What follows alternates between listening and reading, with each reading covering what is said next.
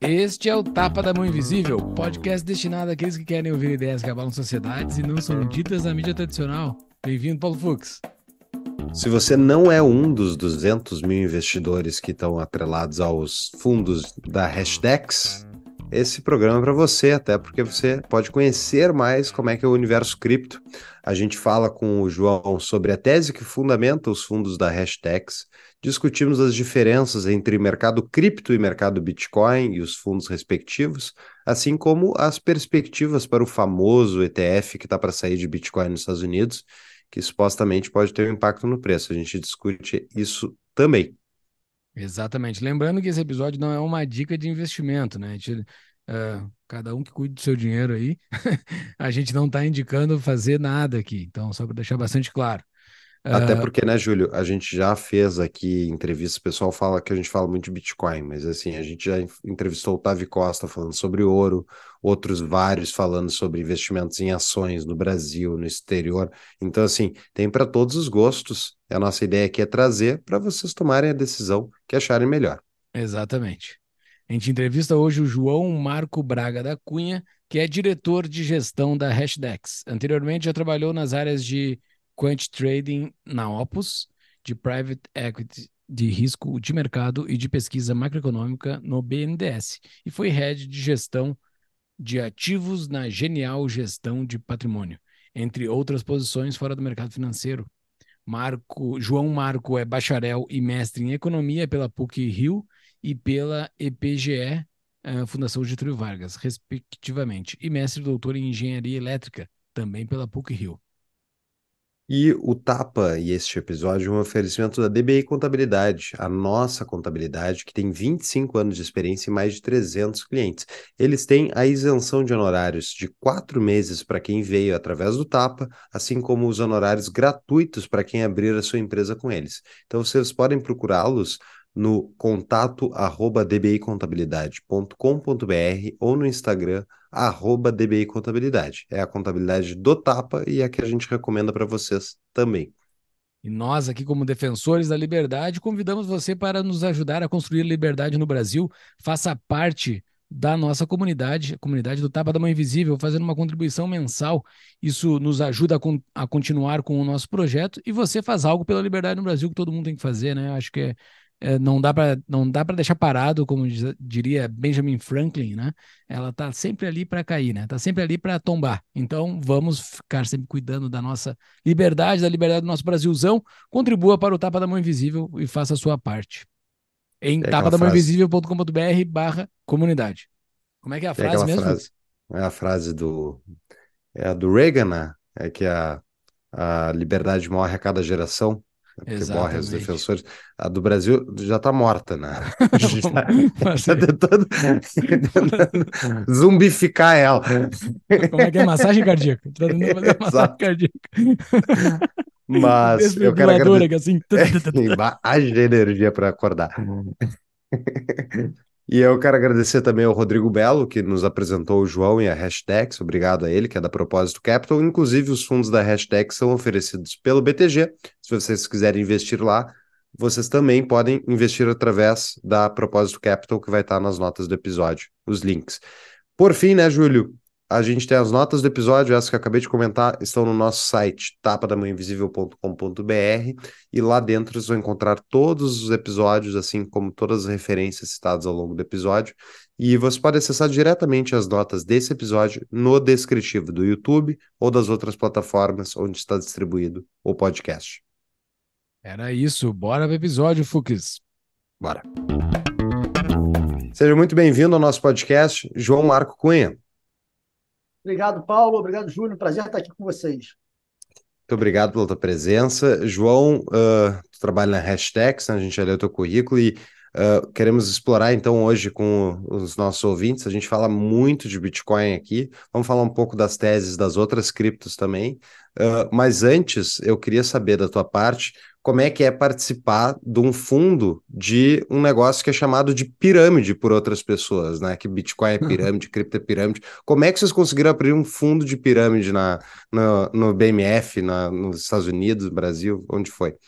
Não, isso é, isso é muito interessante, porque isso é um problema que era muito maior na época que, que eu entrei né, nesse mercado. Eu saí do mercado tradicional em 2019 para, no início de 2020, entrar na Hashdex e foi minha primeira experiência no mercado de cripto. E nessa época, né, a Hashtags era, um, era, uma gestora muito pequena aqui no Brasil. No meu primeiro dia, a gente tinha menos de 40 milhões de gestão. E a gente tentava marcar reunião e, e explicar a tese de investimento das pessoas. Você tinha todo esse estigma, né? Ah, não, isso é pirâmide, isso é, isso é coisa de bandido, de traficante de órgão, traficante de arma, traficante de, de seres humanos, enfim. É, tinha todo é, todo, toda, toda essa, esse folclore, né? De, ah, é pirâmide, é, é um esquema, né? E com o passar do tempo, né, a gente foi vendo o mercado se consolidar tanto, né? Tantos avanços regulatórios, né? Aqui no Brasil, hoje em dia, a gente já tem uma regulação super avançada em relação a, a como lidar né, com, com criptoativos, né? Um belo exemplo de, de como cripto não é né, uma coisa de natureza ilegal, mesmo nos Estados Unidos, onde a regulação não é tão avançada é que quando o Departamento de Justiça lá consegue apreender bitcoins, eles vão lá e fazem um leilão. Né? Quando, quando eles aprendem maconha, cocaína, eles vão lá e queimam. Quando eles aprendem armas ilegais, eles vão lá e destroem. Mas quando eles aprendem Bitcoin, eles vão lá e leiloam. Né? Então, é um, é um sinal de que é, a, a, natureza né, do, dos criptoativos ela, ela não é ilícita, não tem nenhuma relação com ilícito. Né? E, e, no caso particular das pirâmides, especialmente vivendo aqui no Brasil, né, a gente consegue ter uma perspectiva de que, de que muitas vezes o fato dos criptoativos serem, um ativo, serem uma classe com tanto retorno histórico, é, eles são usados como, como fachada. Né? Para, o nome dos criptoativos é usado como fachada para encobrir golpes de pirâmide, que na verdade não tem nada a ver com cripto. Então o cara fala: ah, não, tem investimento aqui em cripto para você, que vai te render X% ao mês. Na verdade, é só uma pirâmide, não tem nada a ver com cripto. Né? E, e é usado para enganar as pessoas, né? para dar legitimidade à ideia de que, de que aquilo é um, é um investimento de fato. Né? Então, isso melhorou muito. Hoje em dia, a gente está é, muito mais gente entende o que, são os criptoativos e, e, e, conseguimos já dissociar bastante essa ideia de que é pirâmide ou fraude ou, ou qualquer atividade ilícita. Nosso público aqui, eu acho que acho que a grande maioria já, já tinha a noção né, que Bitcoin não é pirâmide, mas parte do público tem uma certa preocupação com as demais classes de ativos criptos que não sejam, que não são Bitcoin especificamente. Antes de a gente falar sobre essa classe de ativo, eu queria saber uh, o, o fundo que você é gestor, em quais ele aplica e o, e o que especificamente é o teu fundo, né? O que, que é esse, o que, que é esse produto que vocês têm no mercado, só para a gente entender aqui do que, que a gente está tratando. Bom, é bacana. Então, assim, o primeiro esclarecimento assim que, que a Hashtag é uma gestora, né? E como uma gestora a gente tem vários produtos, tá? A gente não tem um Hoje em dia a gente tem seis ETFs aqui no Brasil, né, que são fundos negociados em bolsa. A gente tem, se eu não me engano, nove ou dez fundos de investimento, sendo dois deles fundos de previdência. Tá? A gente também é, foi pioneiro em trazer criptoativos para fundos de previdência. Temos dois ETPs que são muito similares aos ETFs listados na Europa, que são listados na Suíça, Alemanha, França e, e Holanda e também temos um ETF de futuro de Bitcoin nos Estados Unidos. Então, então a gente tem vários produtos. Né? Nosso produto principal, que é o nosso primeiro ETF, é o Hash 11, né? que ele é o segundo maior ETF em número de cotistas na Bolsa do Brasil, são 140 mil cotistas é, investindo no Hash 11, só perde para o IVVB 11, mas a gente está na caça deles, daqui a pouco a gente passa eles. Boa. Então, e, e, esse é um, é, ele segue um índice que é o Nasdaq Crypto Index, o NCI que é um índice desenhado para ser um benchmark é, bem padrão em termos de mercado, do que, do que representa o mercado cripto. Quando eu falo padrão, é que ele usa capitalização de mercado pura. Então, cada ativo é representado pelo seu market cap, que é a mesma forma que acontece no S&P 500, no Bovespa, nos índices de ações, mais, como a gente conhece. Né? Então, a gente desenhou esse índice, claro que adaptando as idiosincrasias do, do mercado de cripto, mas tentando torná-lo o mais próximo possível daquilo que é o padrão no mercado tradicional. Tá? Até porque essa é a proposta de valor da Hashdex. Como é que eu faço para um investidor que está acostumado ao mercado tradicional conseguir investir em cripto? Como é que eu trago todo, todo não só é, linguagem, mas segurança, compliance, tudo, tudo aquilo que ele está acostumado no mercado tradicional, como é que eu consigo oferecer para ele um produto cripto com, com essas características? Né? Então, esse produto, ele, ele, como ele é ponderado por capitalização de mercado, hoje em dia as duas maiores posições dele, na verdade não só hoje em dia, desde que ele existe, são Bitcoin e Ethereum, que contam, somam mais de 90% da posição, e a gente tem outros ativos que, que por terem menor capitalização de mercado, também tem menor participação no índice, como Uniswap, Litecoin, por aí vai, né? E hoje em dia, se eu não me engano, são 10 ativos que estão nesse índice. Só que a gente tem mais outros índices temáticos específicos de um setor de cripto, DeFi, é, plataformas de smart contract, cultura digital. É, então, a gente tenta também abarcar várias teses com diferentes produtos. Esse principal produto é, ele vai nos maiores ativos por capitalização do mercado, que acabam sendo os mais famosos, enfim, é, os mais conhecidos aí. Esse é o índice que vocês criaram junto à Nasdaq? Exato, exato. Ah, legal. E quando é que é que vocês criaram ele? Foi que ano?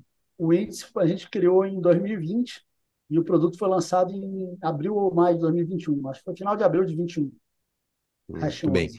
E vocês então têm outros ETFs no Brasil, além do o, ETF que tem Bitcoin, e ele tem esses outros, uh, são basicamente 10 moedas, sendo a maior parte Ethereum e Bitcoin, e com um componente mais 8 moedas que não são, uh, criptos que não são essas duas. Tá, vamos, vamos começar a desmembrar isso para a gente entender. Essas outras criptos, uh, por que adicionar elas dentro do, do índice? Olha, a gente acredita que a gente, quando cria um índice, a ideia é que ele, ele seja a prova dos cenários futuros, né? que ele funcione em qualquer cenário futuro que você possa imaginar. Né? Então, se o cara é um Bitcoin maximalista, fala, não, tudo vai ser Bitcoin no futuro, fala, tá, beleza, então o market cap do Bitcoin provavelmente vai ser muito maior do que todo mundo junto e o índice vai representar isso. Ele vai estar tá com, vai, se o market cap do Bitcoin for 99% do mercado, o índice vai ter 99% de Bitcoin. Né?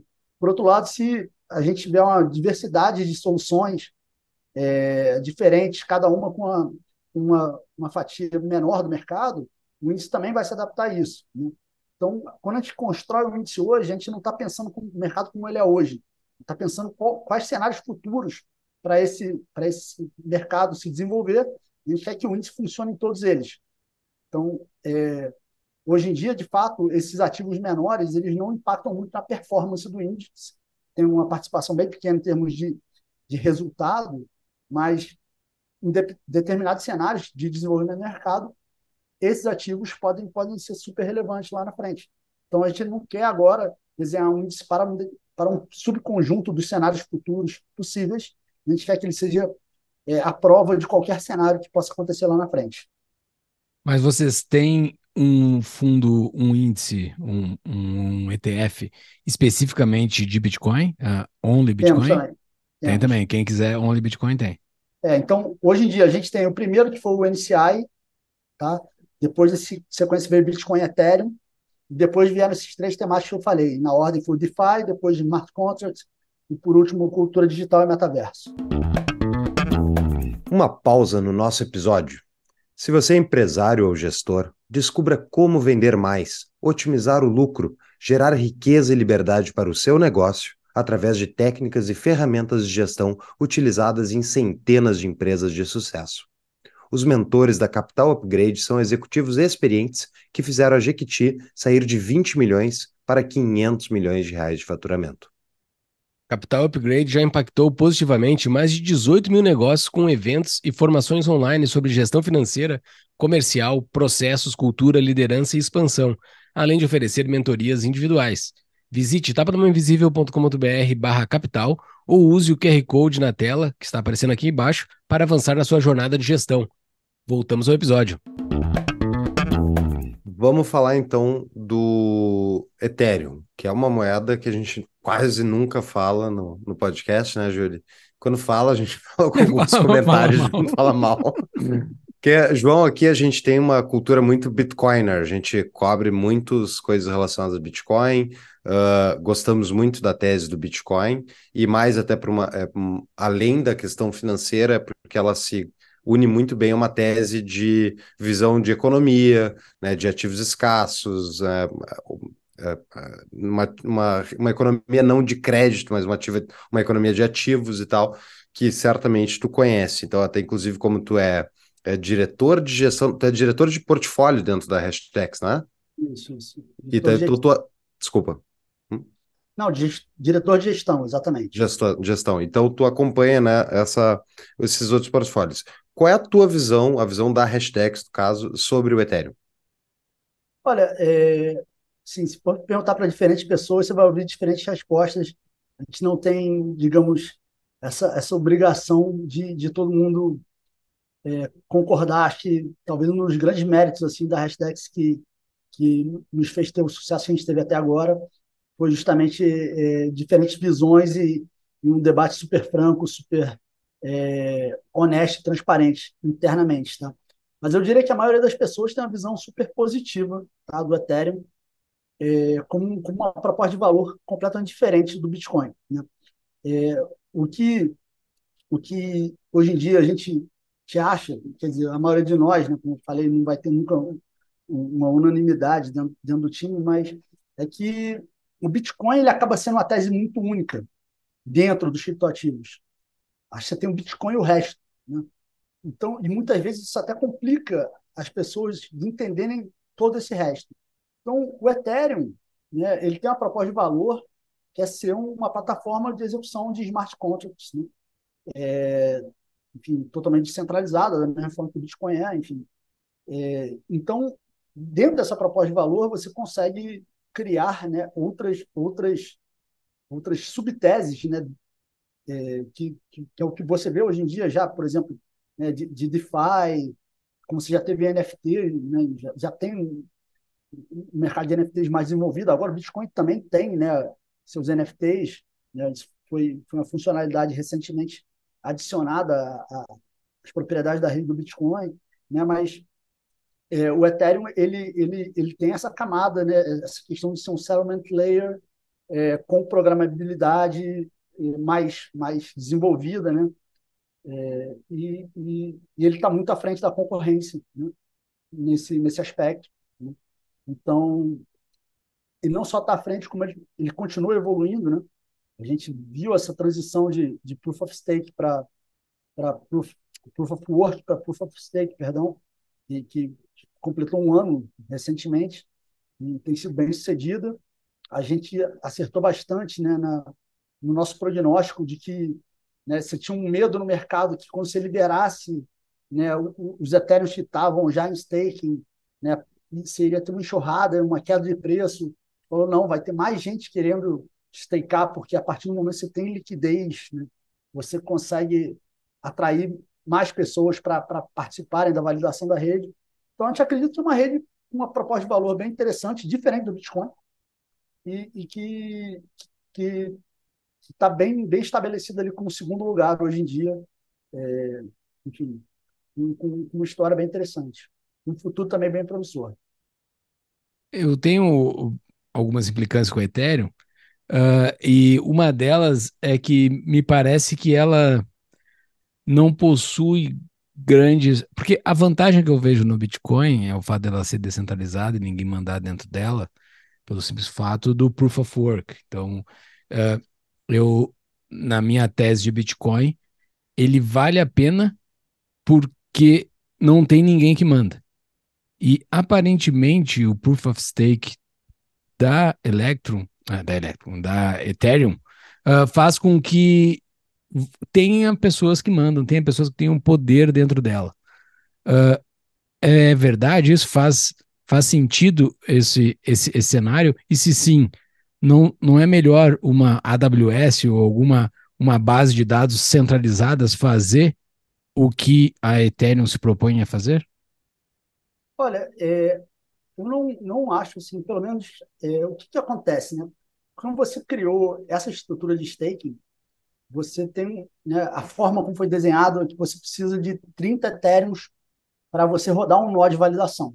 30 Ethereums hoje em dia valem algo como 50 mil dólares, mais ou menos, e, e nem todo mundo tem né, esse 250 mil reais, mais ou menos, nem todo mundo tem esse dinheiro para estar tá investido em Ethereum, para estar tá participando ali da validação.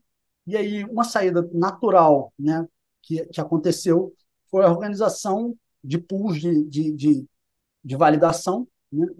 E aí você tem tanto pools centralizados, com, né, que as grandes exchanges rodam, a Coinbase, a Kraken, tinha um que teve que, que desfazer, é, quanto você tem as soluções descentralizadas, a mais famosa é a Lido. Né? Então, quando você agregou né, é, esse, esse, esses pools de validação, é, você acabou criando é, alguns clusters de, de, de, de, tamanho, né, de tamanho relevante total da validação. Mas se você pensar que, que a Lido ela, ela, ela é uma entidade descentralizada que controla a maior parte da, da, da, da validação da rede, você não está tão centralizado assim, né? Porque você tem, você tem uma centralização numa entidade descentralizada. Né?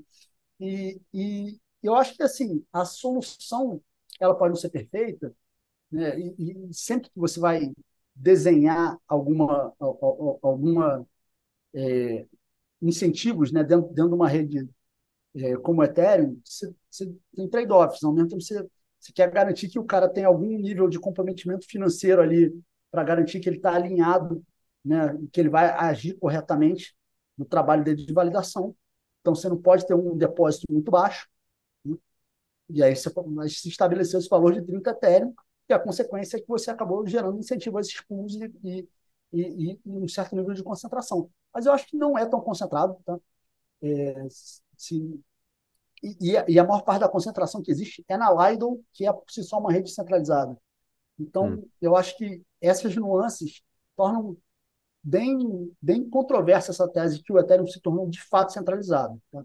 E mesmo assim, quando a gente vai olhar para esse tipo de, de, de, de afirmação, e comparar, por exemplo, com a AWS, é, você, é, você primeiro você, você, não tem a conexão, é, digamos, da, da, do, do settlement monetário, da liquidação monetária que você consegue ter na rede do Ethereum.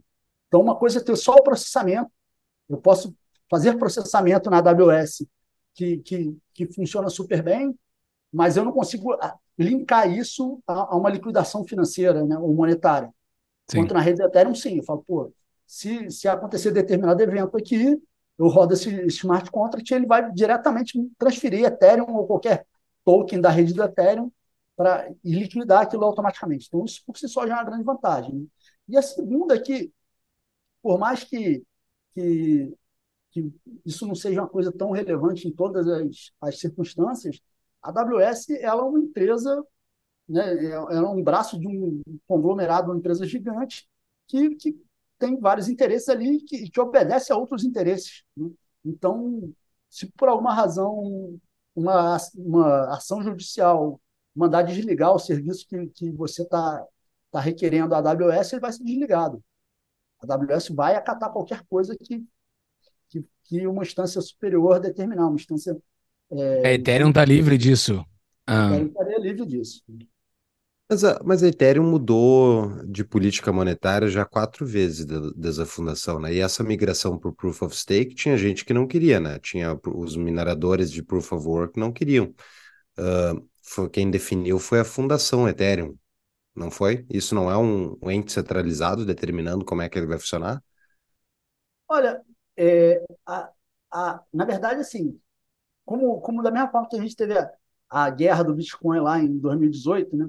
Você uhum. teve o fork do Bitcoin Cash, no final das contas, o que, que determina quem ficou com, com, com, com Ethereum é a, é a adesão dos usuários, né, do, do restante da rede.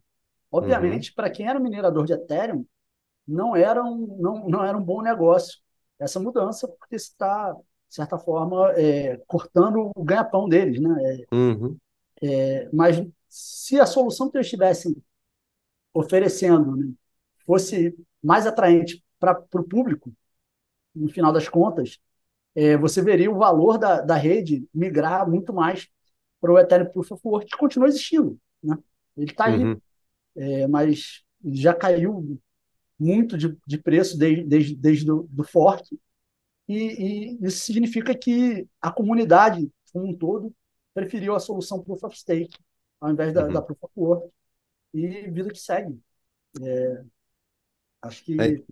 bastante livre nesse aspecto, né? Assim, é, cada, cada, cada indivíduo, se eu, se eu, por acaso prefiro rodar minhas coisas no Proof of Work, está lá, continua lá. E, só que você vê o nível de transação hoje em dia é baixíssimo, é, um monte de bloco passando, cheio de, cheio de espaço vazio, então parece que é uma rede quase fantasma, assim, aquelas cidades do Velho Oeste ali que, que, que caem dos pedaços. Sim, é, no final das contas, essas criptos elas têm uma camada social, essa que tu comentou, né? O próprio Bitcoin tem. É, tá vendo uma discussão aí no Bitcoin Twitter sobre o uso, aplicação de drive chains e tal, então os caras se matando todo dia para defender um lado ou outro. Uh, tu concordas que o drive, uh, que essa camada social no Bitcoin é diferente da do Ethereum ou tu vê as duas como uh, similares? O mecanismo de consenso entre essas criptos, tipo, faz com que o Bitcoin tenha uma mutabilidade menor do que a do Ethereum, por exemplo? Olha, tá aí, eu nunca parei para pensar sobre isso, mas é uma provocação bem interessante. Mas na, no caso do Bitcoin, né, assim, voltando a esse exemplo assim, uhum. do, do fork e coisa e tal, é que a gente teve lá em 2018, e, enfim, depois teve outro fork né, do Bitcoin Cash para o ABC, enfim.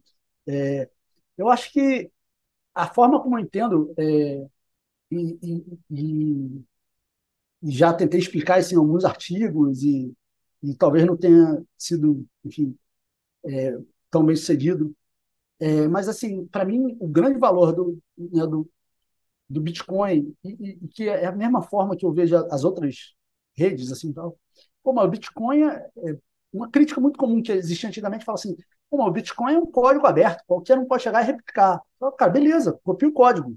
Vai lá, vai ver quanto é que vai valer o seu Bitcoin linha. Zero. Porque o que dá valor ao Bitcoin não, não é o código, e, e sim a, a, comunidade que está falando. Cara, eu, eu acredito nisso. Né?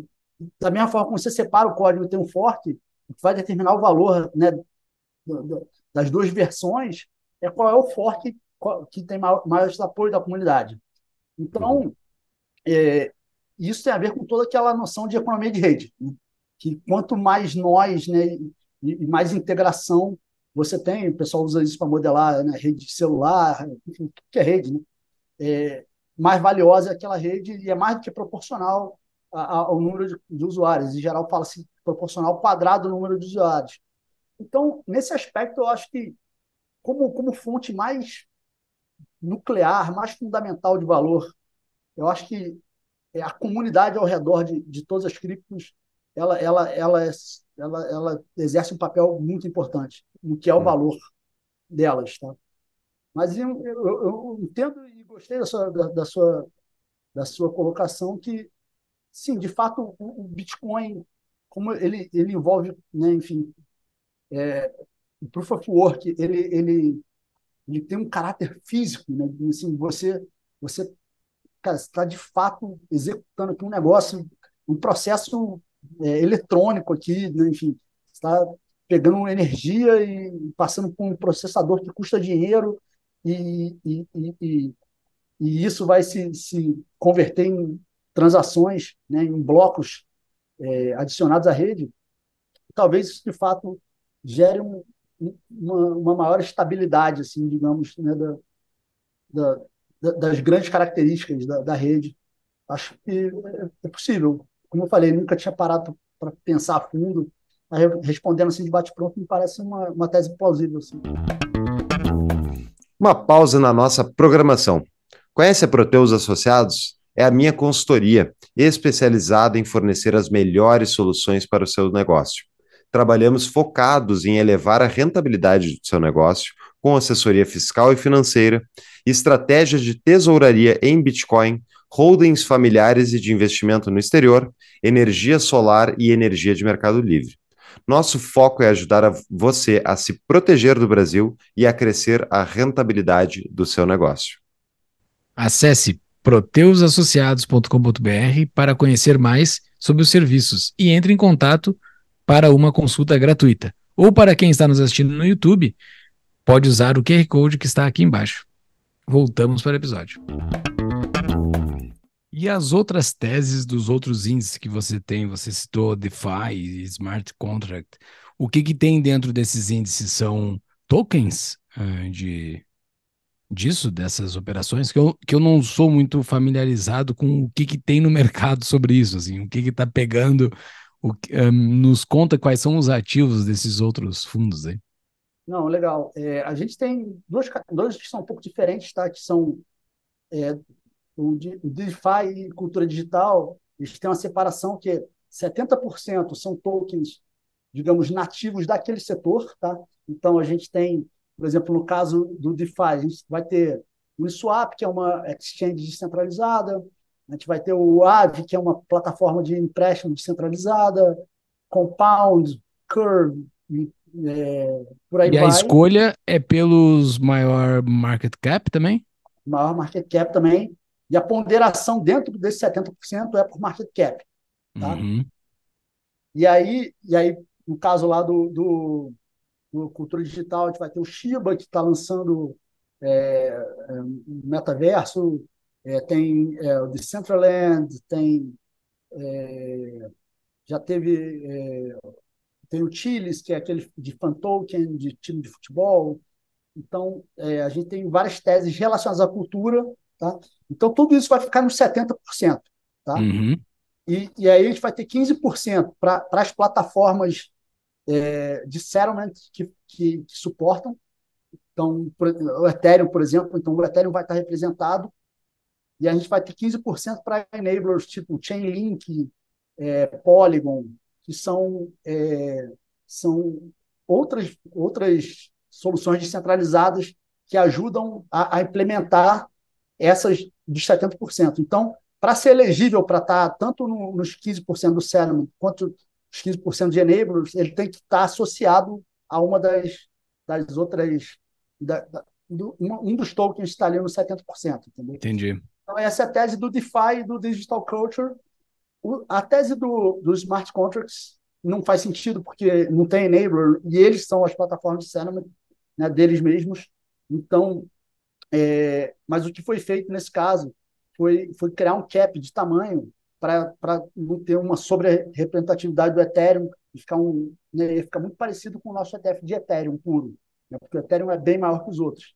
Então, a gente colocou um cap de 22,5% e a gente tem ali, é, hoje em dia, Solana, Cardano e o Ethereum, obviamente, mas além dele, Solana e Cardano no topo, ou perto do topo, desses 22,5%, e aí tem o resto, aí tem aí Avalanche, enfim, aí tem, tem é, vários outros aí que layer ones aí que, que, que tem market share menores ali. Uhum. Então, foi assim que a gente estruturou. Na verdade, esses índices são desenvolvidos pela CF Benchmarks, uma empresa lá de Londres, que, é, que faz o, o índice de Bitcoin e Ethereum dos futuros da CME, uma empresa super relevante aí nessa questão de índices do, do mercado de cripto. Tudo bem. E, mas a, a, minha dúvida, João, sei que vocês, como empresa, vocês estão fornecendo soluções para o mercado, o mercado que toma decisão, né, para investir em qual delas tal. Mas tu acha que afeta o preço de mercado futuro uh, saber a política monetária desses uh, criptoativos? Porque eu entendo que mesmo aqueles que não se propõem a ser moedas, e vários do, desses digital tokens, DeFi e tal, eles não querem ser necessariamente moeda mas ao mesmo tempo eles estão botando um preço num token e esse preço é guiado por oferta e demanda. E, e daí, portanto, eu, eu olho tudo isso e que me parece bem complexo, um assunto mais para estudar, eu olho esse Bitcoin. Bitcoin é simples e previsível, né, em termos de política monetária, e se ele realmente é escasso e descentralizado e imparável, portanto, ele tende a continuar crescendo por longo prazo. Essas outras eu fico olhando assim se elas realmente estão. Tem a fundação tal, tem isso, tem aquilo, tem gente para tu apertar e mudar certos componentes desse do criptoativo. Como é que tu enxerga esse comparativo? Tu acha que todas essas criptos elas tendem? Não, não, enfim, eu sei que é difícil, não estou pedindo futurologia, mas tipo, tu enxerga que tem uma proposta de valor diferente em, entre elas ou todas tu acha que tem um possível futuro positivo? É, não, eu acho que eu vejo elas como early stage, tá? E uma minoria delas talvez vá dar certo. É, eu acho que algum e, e, e, e, quando, e acho que dá certo tenho, tenho o lado, obviamente, da adoção, de você, de fato, entregar aquela utilidade para a qual ela foi desenhada. Né? Então, por exemplo, Uniswap, ela, é, é, ela, em alguns momentos, aí ela, ela passa a Coinbase em termos de volume negociado. Então, fala, pô, isso, isso, é, isso é alguma coisa relevante, está acontecendo. Né? É, e, e, e, obviamente, isso tem que se transferir, e esses mecanismos de transferência de valor né, entre, entre o serviço que está sendo gerado na rede e, e, como isso se converte em valor para o token holder, às vezes também não é muito claro. E, obviamente, a, a taxa de expansão monetária é um dos aspectos que, que pode interferir nisso, mas eu vejo outros também. Assim, por exemplo, no caso do, do Uniswap, né, o, a taxa de transação fica guardada, né, entesourada ali. Existe uma, um, um patrimônio da rede só que não é claro como é que você conecta isso para o usuário final, né? para o é, holder, né? para o token, dono do token. Então, existem algumas, algumas dificuldades em alguns modelos de negócio. É, obviamente, você citou também descentralização, é um problema.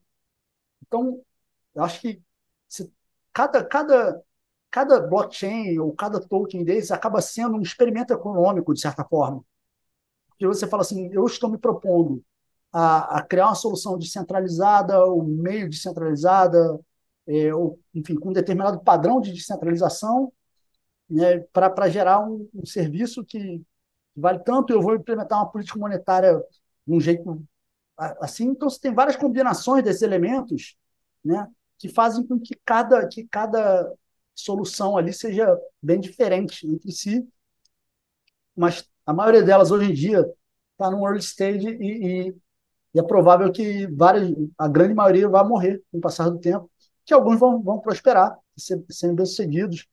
É, eu, eu, associo muito a, bolha, a, a internet, né, que acabou acontecendo uma bolha e depois prosperou. Né? Você, você pega as grandes empresas ali, né, do, é, no final dos anos 90, ali, é, América Online, provedor de internet, é uma das grandes empresas de internet. Não, desapareceu, ninguém sabe né, o que, que aconteceu. Yahoo. É, né, e aí teve uma outra geração depois, né, que é Google, Amazon, né, que se tornaram uma das maiores empresas do mundo. Então, é, talvez seja algumas dessas empresas, talvez não seja nenhuma dessas, de, alguns desses, tokens, talvez sejam outros que virão no futuro que vão, vão ser as soluções que vão ganhar escala e, e, de fato gerar valor muito grande. Com esse monte de token surgindo, uh, uh, vocês uh, se posicionam versus o market cap, né? Então, se o, se o token se destaca, ele entra para o fundo de vocês. Mas alguns desses que se destacam pode ter algum algum pump, assim, né? Alguma algum alguns deu um, um buzz no mercado, assim, o cara valorizou, atingiu o market cap, mas se algum técnico for olhar ali dentro, talvez possa não ter nada. Como é que vocês se defendem disso ou, ou vocês não se defendem, vocês têm que colocar o ativo que está com market cap alto? Não, então, market cap ele, ele, ele, é um, ele é um critério, tá? A gente tem. Fala do NCI só para só facilitar, porque okay. cada, cada índice tem seus critérios específicos e gente vai, vai entediar muito a audiência se a gente for entrar em um por um. Mas no caso do NCI, a gente tem quatro camadas, né? Então, o ativo, além, além do market cap, que ele tem para entrar, precisa ter uma representação né, de pelo menos meio por cento do, do universo, então tem uma barreira para entrar, ele tem que ter um, um, um, ter um limite mínimo de liquidez que ele tem que ter, ele tem que estar listado em duas exchanges das cinco que a Nasdaq considera reputadas, e ele tem que ter suporte de um custodiante institucional. São três hoje em dia que a Nasdaq considera.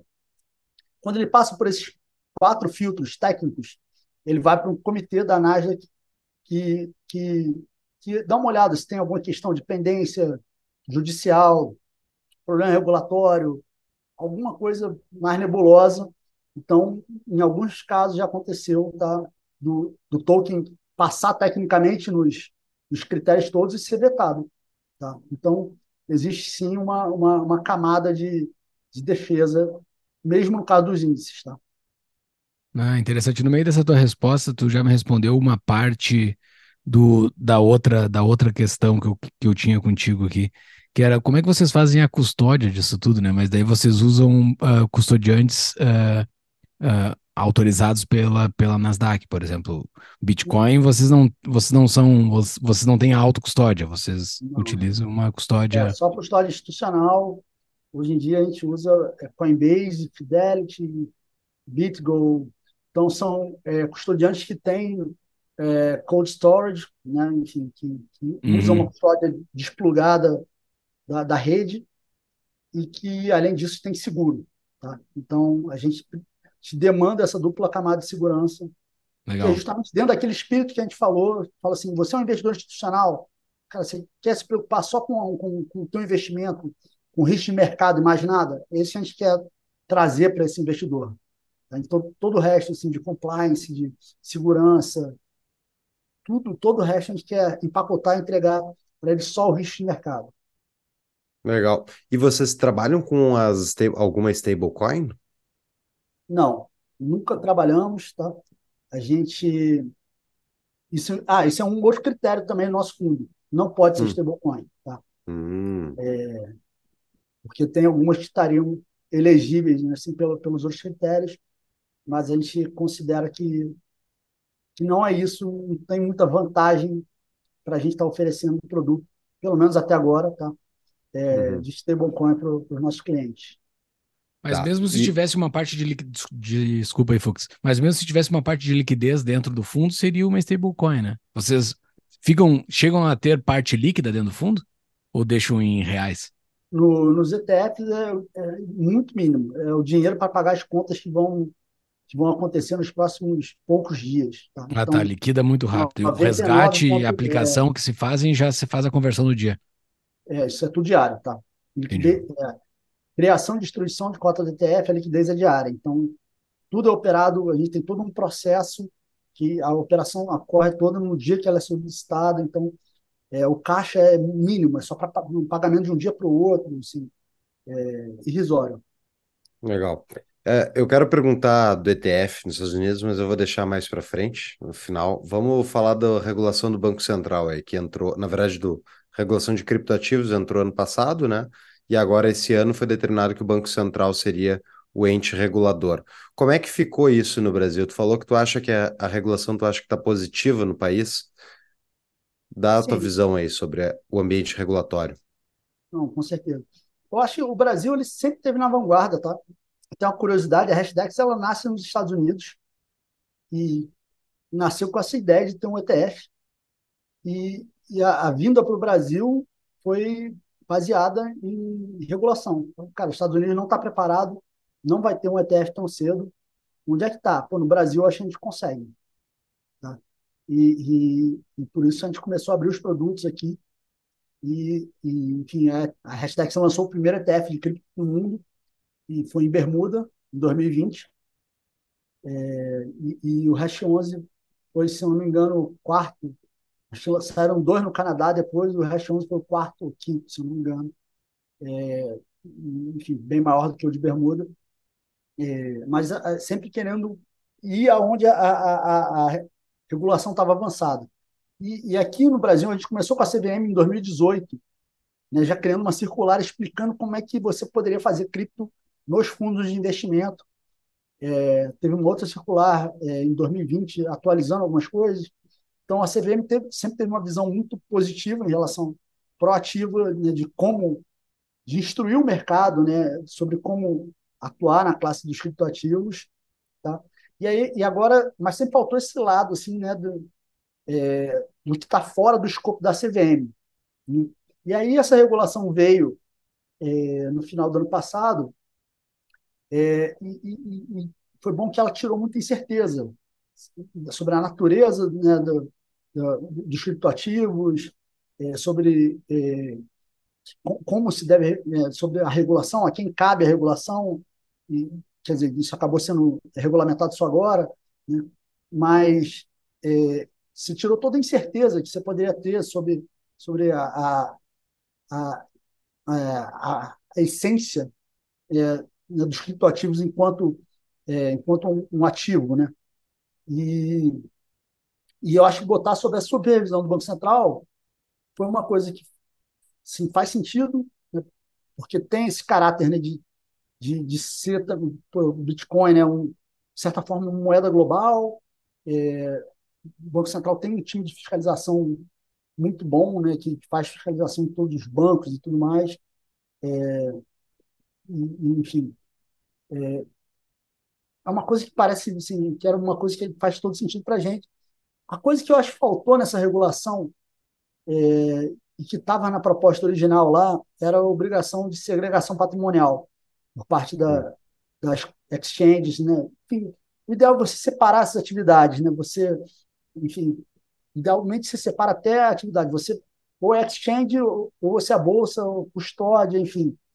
E, e, a segregação patrimonial é o que garante que, que em caso de uma falência, por exemplo, né, o, o cliente que tem um ativo lá, na, por exemplo, uma exchange ABC, eu não vou falar o nome de exchange aqui para não parecer uhum. é, que, que, que aquele Bitcoin que, que ele comprou é dele de fato. Porque uhum. sem ter essa agregação patrimonial, se tem um evento, né, uma falência, por exemplo, de uma exchange, é, o, o, cliente ele passa a ser um credor, ele vai entrar na fila né, com, com, com, outros credores tantos né, para receber o Bitcoin que teoricamente era dele, só estava uhum. sob custódia. Então, isso, isso eu acho que falhou um pouco na, no, no lado da, da proteção do, do, do, cliente das exchanges, mas eu acho que, enfim, é um primeiro passo e super positivo. Tá? Tu não tem medo de vir uma regulação mais proibicionista no Brasil, com o Galípolo assumindo o Banco Central no final do ano que vem? Uh, ah, PT e gente mais intervencionista econômica se posicionando de forma contrária à existência do, da própria criptomoeda? Sim, tenho. É, hum. Sendo bem honesto, tenho. É, Justo. Eu também tenho. A visão, a visão de mundo, é, você falou, mais intervencionista, não, não, não tolera muito bem né, uma moeda descentralizada, global, enfim, você não consegue confiscar e tudo mais. É, então, eu, eu temo sim. É, Tem algo para se defender disso? Não? Eu comprar Bitcoin logo. Mas vocês, vocês estão se defendendo? Vocês pensam não. em fazer um custodial assim ou não? Ou, ou não tem como? Vocês não podem fazer? Não, não assim, é, não. Nesse momento a gente não, não, não tem nenhuma contramedida para isso dentro da hashtag, tá? É, mas, é, em cenários, vamos, vamos ver, acho que não tem porquê. Quer dizer, talvez ainda seja cedo para uhum. tomar qualquer tipo de medida, mas. Uma pausa na nossa programação. Está interessado em aprofundar o seu conhecimento de economia ou direito? Conheça as pós-graduações oferecidas pelo Instituto Mises Brasil, Economia de Escola Austríaca, Direito, Ciência Política e Liberalismo. E se você tiver alguma dúvida sobre economia e política, acesse mises.org.br para o maior acervo de artigos em defesa da liberdade do país, além de informações dos cursos e das pós-graduações ofertadas. Lá você também tem informações para ser um membro do Clube Mises. Ajude a difundir ideias da liberdade e a construir um Brasil mais livre. Voltamos ao episódio. Vai fazer é... o quê, né? Vai fechar o fundo porque eu tenho medo de um dia acontecer alguma coisa? Não dá, né? Mas a minha dúvida, hoje vocês estão com quantos uh, aplicantes aí dentro dos fundos de vocês de cripto, de forma geral? Um pouco menos de 200 mil, talvez um pouco mais agora. O número está bem perto ali da última vez que eu olhei, acho 199 mil. Pô, bastante, pô, é bastante gente, mas ao mesmo tempo é muito pouca gente, né? É, é. interessante isso, é tipo... Uh, E daí a minha, a minha dúvida, isso é, é uma pergunta que eu faço em relação à maturidade do mercado, João, porque você falou, pô, veio abriu no Brasil porque regulatoriamente estava mais propício. Mas uh, eu acompanho muita discussão de Bitcoin, especialmente no exterior, que é muito centrado nos Estados Unidos, porque ali tem muitos produtores de conteúdo, e eu vejo que o nível de maturidade do mercado americano está muito mais avançado do que no Brasil. Não sei se tu compartilha dessa opinião. Como é que tu vê a maturidade do nosso mercado em relação a cripto? Porque muita gente compra cripto, mas muitas vezes não sabe o que, é, não vai atrás, só compra porque acha que vai ficar rico da noite para o dia, e depois, quando cai, fica enlouquecido, só que não entendeu nada sobre nenhuma proposta de valor. Uh, como é que tu vê isso? É um impeditivo isso para o nosso mercado atual? Olha, assim, eu, eu acho que é covardia comparar investimento com os Estados Unidos, porque lá o mercado de investimentos como um todo é muito mais maduro. Né? É, é muito comum lá você ver é, pessoa poupando para pagar a faculdade do filho, é, ou, ou para a própria aposentadoria, com um nível muito maior de, de, de, enfim, de participação né, ali no, no, de entendimento em relação àquilo. Então, com, como o mercado de investimento ele, ele, ele é alguns anos mais maduro, e como cripto, é, não esperaria nada, nada diferente. Né? É, eu acho que, como você falou, muitas vezes acontece é, que o investimento em cripto não é um investimento de fato, né? é mais uma aposta. Eu, várias vezes já falei, assim, informalmente, que, é, que, que tem, tem gente que usa cripto da mesma forma que usaria um, um aplicativo de aposta qualquer, enfim. É, uhum. abre uma conta, bota um dinheiro para ver o que vai acontecer e, e enfim, tem aquela sensação de que, ah, tô, tô ganhando, tô perdendo, enfim. Então, é, e, e, lá, obviamente, assim, as coisas têm uma escala assim, muito maior. Então, a produção de conteúdo e, e, e enfim, todos os aspectos né, do, da indústria ao redor de cripto vão ser muito mais desenvolvidos lá. Mas eu acho que aqui a gente tem bons players, eu acho que é, a gente, a Hashdex está fazendo um, um, trabalho interessante que é reconhecido para caramba lá fora. É, e, e enfim, obviamente é um pequeno segmento assim dentro, dentro da indústria, mas é, a gente está evoluindo devagar, assim, tanto do ponto de vista de investimentos quanto do ponto de vista de investimento em cripto. Né? Sim, a gente passou por um período de, de taxa de juros baixa, é, que o pessoal começou a ter que ir no, no, sair ali do conforto da renda fixa, que ninguém quer investir quando tem uma renda fixa que paga 14, 15, 16% ao ano, 20%, dependendo da época. Né? E, e, isso tirou o pessoal da zona de conforto, o pessoal abriu um pouco mais o olho.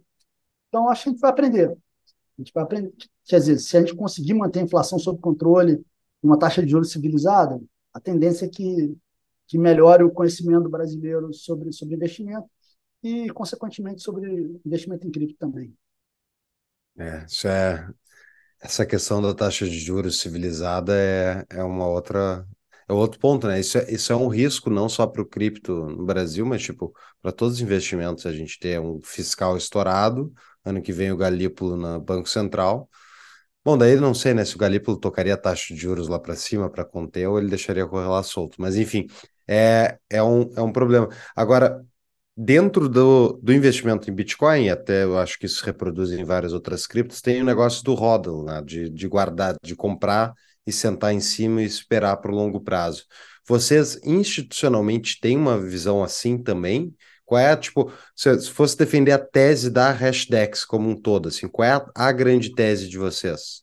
Olha, a, a tese que a gente, a forma como a gente coloca a tese é que cripto a gente olha cripto como um ativo dentro de uma carteira de, de um portfólio de ativos maior, né? seria um portfólio total do cliente, né? e fala assim, pô, você tem que ter um investimento relativamente pequeno em cripto, é, rebalancear com uma frequência que é maior do que o teu portfólio normal, porque se eu pego um portfólio de renda fixa e ação, se eu rebalancear a cada três, seis meses, tá, tá perfeito. Cripto pode subir 50% em em três meses, como foi no início do ano. E aí, se o cara tem um determinado apetite a risco, já saiu, né? já, já, já desregulou. Então, você tem que ter um, um balanceamento mais, mais frequente e visão de longo prazo. Né? Porque a gente fala assim, pô, se você vai entrar agora para sair daqui a alguns meses, melhor não entrar. Entendeu? Porque a volatilidade é tão grande que a chance de um investimento não, não ser bom é muito alta. Agora, se você tem uma visão de anos, de dois, três, cinco anos, dez anos, aí faz todo sentido. Porque o que vai predominar é, é, é a tendência. A volatilidade ela vai se anulando ali, enfim.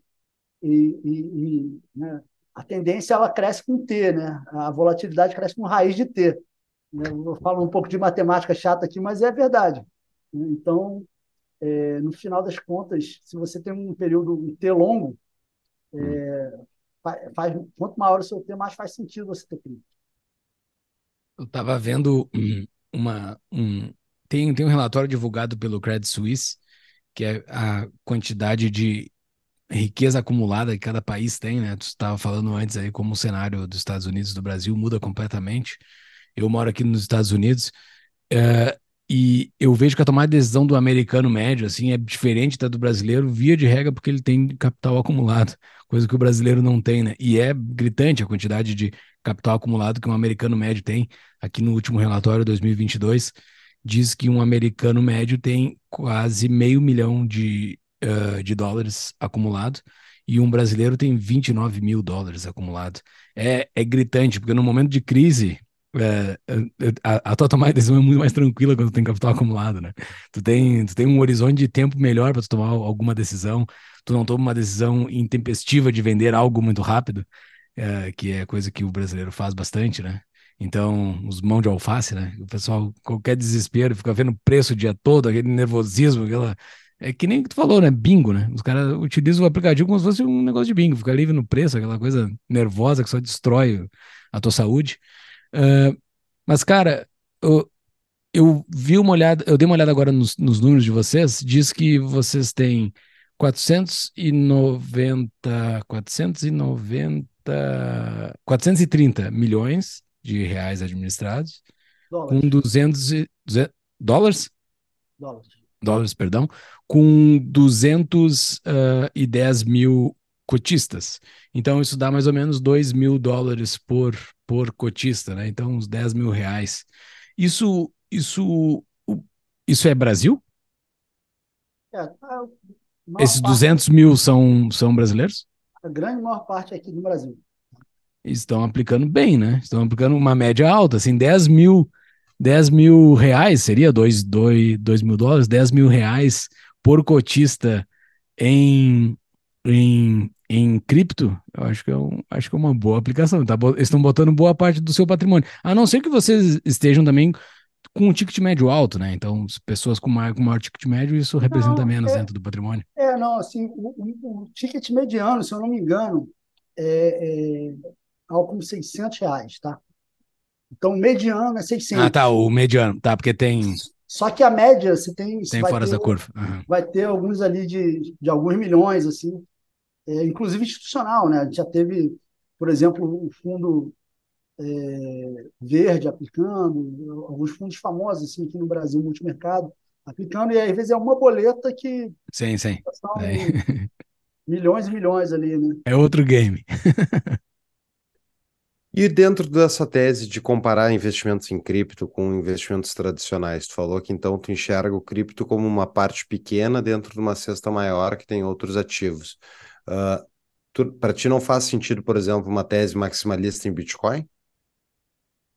Olha, é, não vou dizer que não faz sentido, eu entendo os argumentos, é, acho bons argumentos, é, mas é, do perfil de risco médio das pessoas, é intolerável uma volatilidade de 70% como é a do Bitcoin. Tá? Uhum. Então, você necessariamente precisa casar com outros ativos para que a pessoa consiga dormir. Assim, é, uma pessoa que, que não conhece a tese tão profundamente, não, não acredita tanto na tese e não, não teme tão fortemente os cenários nos quais essa tese protege é, o patrimônio dela, é, para ela não faz sentido. Então, você precisa diluir isso. Né? É, e, e, aí, quando você vai olhar no mercado o que, que é a, a, a tolerância né, de, de, volatilidade que as pessoas têm, o pessoal morre de medo da bolsa. E a bolsa uhum. tem a vol de, de, um terço da vol do, do Bitcoin, a bolsa aqui no Brasil. Né? Então, é, para o investidor médio, não, não serve. Sim. Uhum. Por mais que, que, que tenha os seus méritos na tese, é, não, não, não, não, não é assim que a gente vai sair de 200 mil para 20 milhões de, de investidores. Não, cara, pega tudo e bota em Bitcoin. Não, não, não, não vai pegar. É, eu, eu, concordo. Eu acho que seja o que for a pessoa investir, ela tem que conhecer a fundo, né? Para o cara ter uma tranquilidade de colocar boa parte do patrimônio em Bitcoin, se tu não entende mesmo o que está acontecendo ali, tu vai realmente na hora que cair, tu vai te desesperar, né? E daí vende. Uh, mas muito bem. E sobre o ETF a, nos Estados Unidos, João, tem várias perguntas aqui, mas iniciando, tu acha que ele realmente teria um impacto grande no preço do Bitcoin, como muitos falam, ou é isso é hype? Eu acho que teria sim. Eu acho que seria um impacto bem substancial. É, quando a gente teve ali em 2021, na metade do ano, que foi a aprovação do primeiro ETF de futuros, que é um produto não tão bom por várias questões. É, a gente teve uma dobrada de preço, saiu ali de 30 e pouco para 70, quase. E, e isso não é, digamos assim, uma chancela tão grande, né? Tipo, ah, um ETF de futuros. Então, eu acho que tem dois aspectos aí que são muito importantes. Né? A gente tem o lado da demanda, né? De, quando você liberar isso de fato, você vai trazer uma demanda muito grande, é, mas tem um lado da chancela também. Quando a SEC fala, cara, não, você pode ter, sabe, um, um ETF aqui nos Estados Unidos pode pegar e, e, e, e comprar Bitcoin de fato e, oferecer isso para qualquer cliente conectado às bolsas aqui. Eu acho que tem um caráter de chancela muito importante. Hum. Eu acho que você cria uma confiança que ainda falta para muita gente. E aí, quando você pensa, se vai olhar hoje em dia quem são os players que estão nessa corrida, obviamente a gente está nessa corrida também, então é, uhum. a gente, a gente, vou falar sempre com viés aqui, mas você pega, por exemplo, a BlackRock, que é a maior gestora do mundo, tem 10 trilhões sob, sob gestão, é, enfim, com todas as críticas que existem em relação ao poder que eles têm, coisa e tal, mas quando eles colocam, passam a ter um produto e colocar nos portfólios recomendados deles esse produto, você tem milhares e milhares de, de é, seria o equivalente a um agente autônomo lá nos Estados Unidos, né?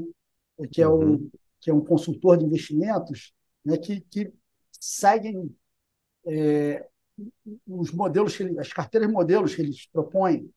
Então, aí você começa a entrar no mercado de aposentadoria, que é um, que é um dinheiro gigante lá nos Estados Unidos.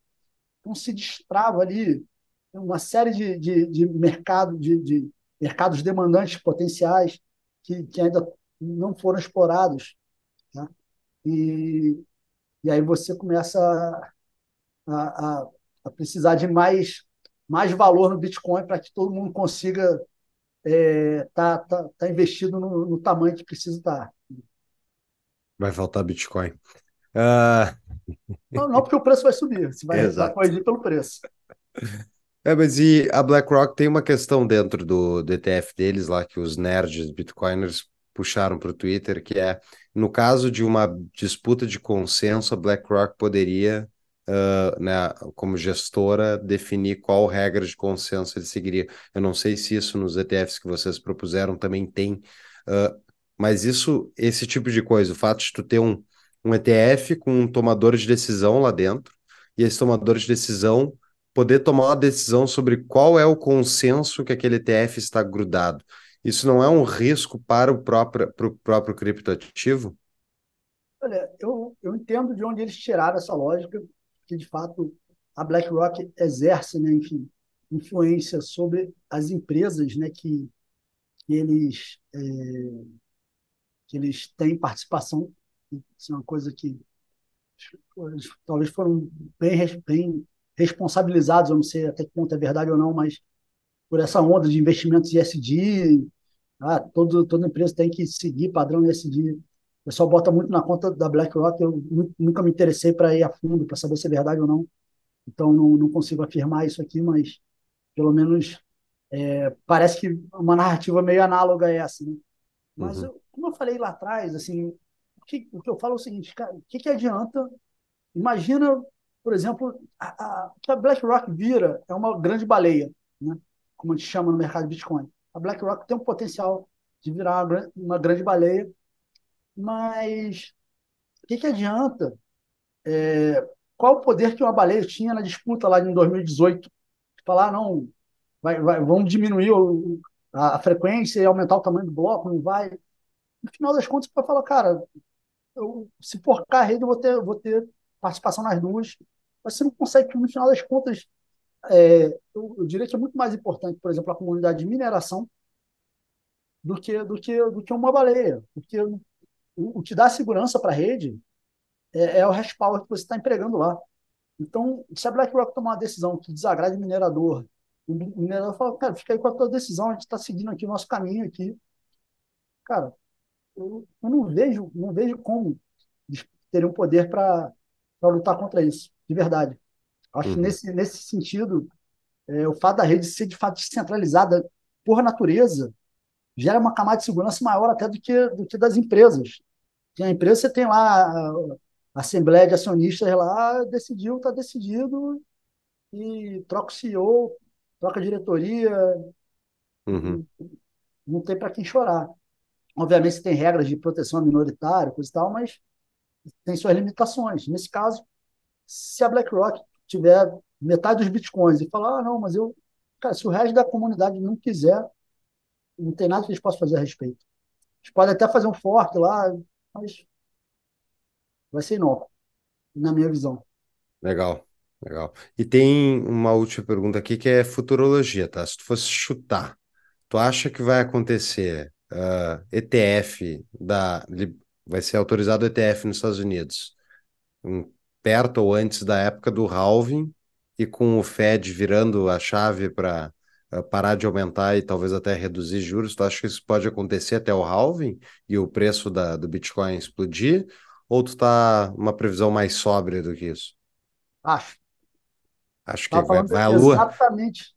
Estava falando exatamente sobre isso com meus colegas hoje na Hashtags, hum. que, que tem uma chance não desprezível a gente ter um alinhamento aí de, de fatores macro com, com, com, demanda vindo pelo lado do ETF, com supply caindo por conta do halving. Tempestade ser... perfeita. Ao contrário, né? É, é, é, é verdade. É Acabou a tempestade. É, verdade. É um dia lindo perfeito. É arco-íris, é brisa fresca, sol. É... Panfleto da testemunha de Jeová, aqueles. Exato. Para de sofrer. Exato. Muito bem, então tô, eu tô na torcida aqui pelo ETF, é, Bitcoin é permissionless, né? Então não precisa pedir permissão, querem abrir ETF, vão abrir ETF. As instituições entram mais fácil, assim, eu acho, no mercado, né? Porque daí é difícil uma empresa comprar, armazenar e, e fazer tudo isso em posse direto do ativo, ela compra mais o ETF, né? Então isso pode realmente ter uma enxurrada de dinheiro. Mas, João, muito obrigado pelo papo e dica de livro, considerações finais. Olha, a dica de livro vai ser esse livro aqui, ó. Ordem, Progresso, Dinheiro, Groselha, um cara chamado João Marco Braga da Cunha, sou eu. Tá? Esse livro aí está à venda na, na, na Amazon, Submarino, enfim, fácil de achar ele na, na internet. É, e é um livro que é uma coletânea dos meus artigos eu escrevi desde 2017, em vários veículos aqui no Brasil, e algumas coisas lá fora também, é, traduzido, evidentemente, tudo em português nos comentários e, esse título Ordem, Progresso, Dinheiro e Groselha são as quatro partes do livro, que é política, economia, finanças e outros assuntos que eu estou simplesmente soltando minha groselha aqui sem, sem muita autoridade, mas assuntos aí que, por alguma razão, eu, eu resolvi escrever a respeito. E, e acho legal para quem essa é, tem muita coisa de cripto também, especialmente na parte de finanças. Então, é, para quem quiser entender como é que foi o meu processo de aprendizagem, porque isso foi, foi escrevendo e, e aprendendo as coisas, escrevendo artigos sobre aquilo. Né? Então, talvez seja um caminho interessante assim para quem quer dar os primeiros passos em cripto. Né? E considerações finais é reiterar aquelas coisas que eu falei sobre, sobre é, o que, que a gente recomenda para investimento. Obviamente, se você é uma pessoa já experiente, entende muito bem o que é o mercado cripto, que é investimento, coisa e tal. Provavelmente não precisa do meu conselho, mas em geral a gente recomenda uma alocação pequena de, enfim, de um dígito percentual, em geral um dígito baixo, né, e com um horizonte de investimento longo, e, e, e ter a disciplina de rebalancear a carteira para quando cair, comprar um pouco mais, quando subir, comprar um pouco menos, para manter ali um nível de risco que seja adequado ao perfil. Né? É, é, assim que a gente acha que, que, deve ser tomada a decisão de investimento em cripto de uma forma saudável das pessoas. Muito bem, muito obrigado, João. Sucesso para o Hashtags aí, que o ETF de você seja aprovado e que você continue fazendo esse trabalho de abrir portas para o pessoal entrar nesse mercado. Muito agradeço aí, foi um prazer estar aqui com vocês. Até a próxima, eu acho que vai ter outras conversas boas. Com certeza, quando lançar o ETF, a gente vai ir atrás de ti para a gente falar sobre isso. Vai ser divertido isso. Forte abraço, meu Valeu, velho. João. Parabéns pelo livro, o título muito bom. E até Obrigado. uma próxima. Valeu, até a próxima.